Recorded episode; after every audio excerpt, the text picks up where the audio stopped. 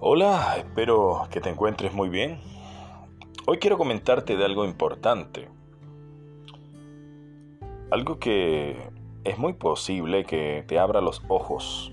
Primeramente, el Espíritu de Dios, el Espíritu de verdad, obre en tu mente y en tu corazón. Y es que quiero hablarte sobre la vigencia de la ley de Dios en la actualidad pesar de que es un tema muy controversial, ya que se ha malinterpretado eh, el libro de Gálatas, escrito por el apóstol Pablo, Shaul o Saulo de Tarso, como se le conoce en el cristianismo. Resulta que muchas personas hablan del nuevo pacto y da la impresión de que se desconoce de qué se trata realmente el nuevo pacto.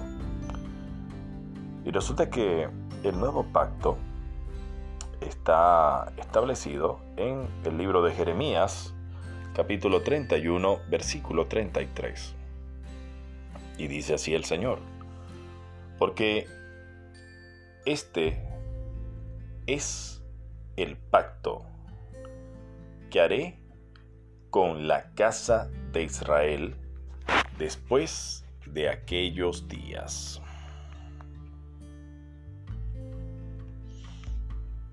Dice el Señor,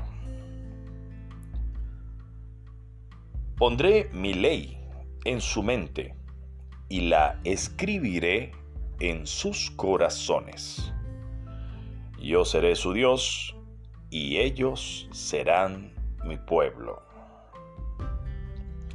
Y muchas personas dirán que mm, esto está en el Antiguo Testamento, que es una profecía que no se cumpliría, y cantidad de otras cosas que realmente no tienen ni pie ni cabeza.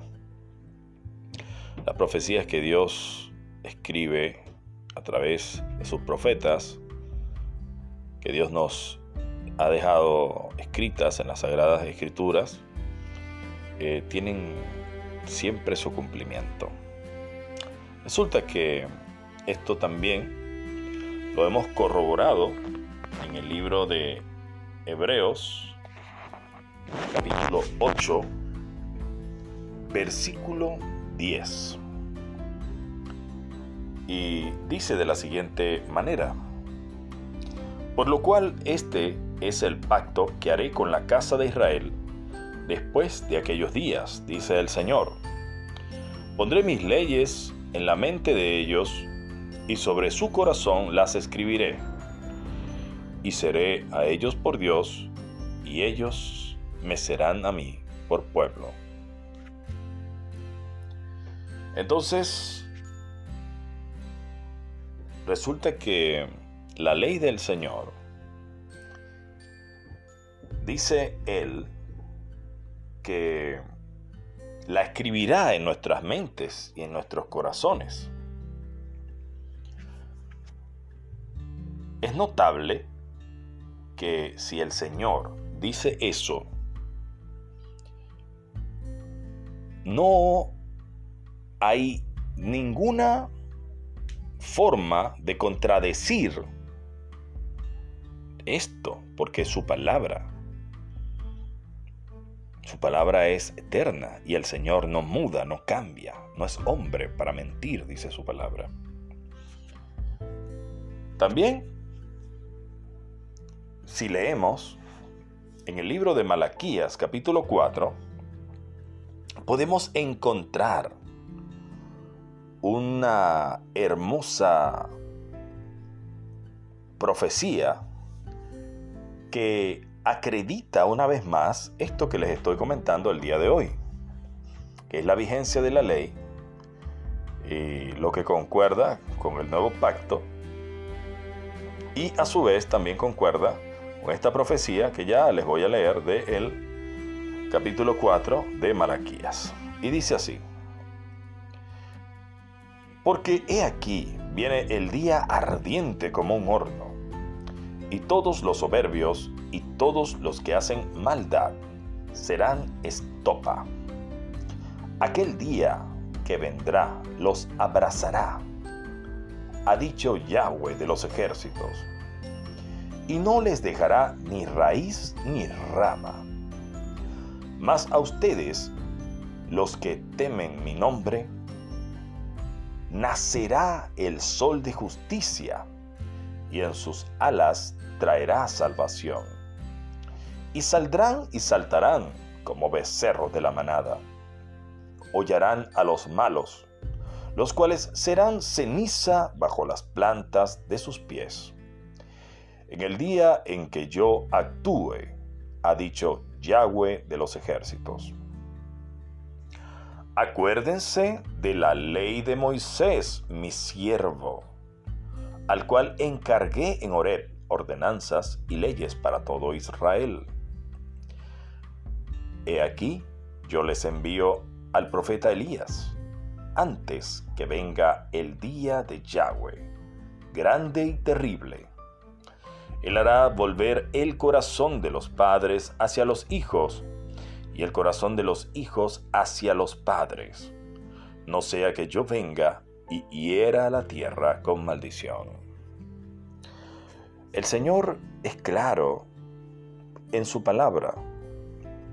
Cuando dice en el versículo 4, acuérdense de la ley de Moisés, mi siervo, al cual encargué en Horeb ordenanzas y leyes para todo Israel. Nosotros notamos sin necesidad de interpretar que se escribe en este versículo el llamado de atención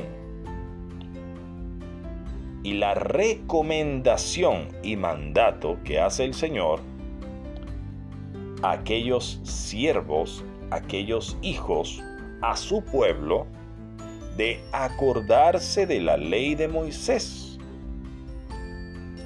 Entonces, si la ley de Moisés está abolida y clavada en la cruz, ¿por qué Dios dijo que esto tendría que ser así cuando venga el día temible de Yahweh?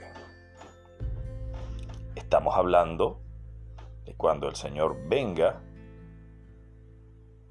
a buscar a su pueblo, cuando el Señor venga a hacer justicia a los que cometieron pecado, a los que se olvidaron de su ley, de su palabra, e hicieron maldad. En la Biblia podemos encontrar que el pecado es la transgresión de la ley. También saber hacer lo bueno y no hacerlo es pecado. Así que, mis queridos hermanos, quizá este tema sea un poco controversial en muchas de sus mentes y algunos otros ya habrán despertado hasta este momento.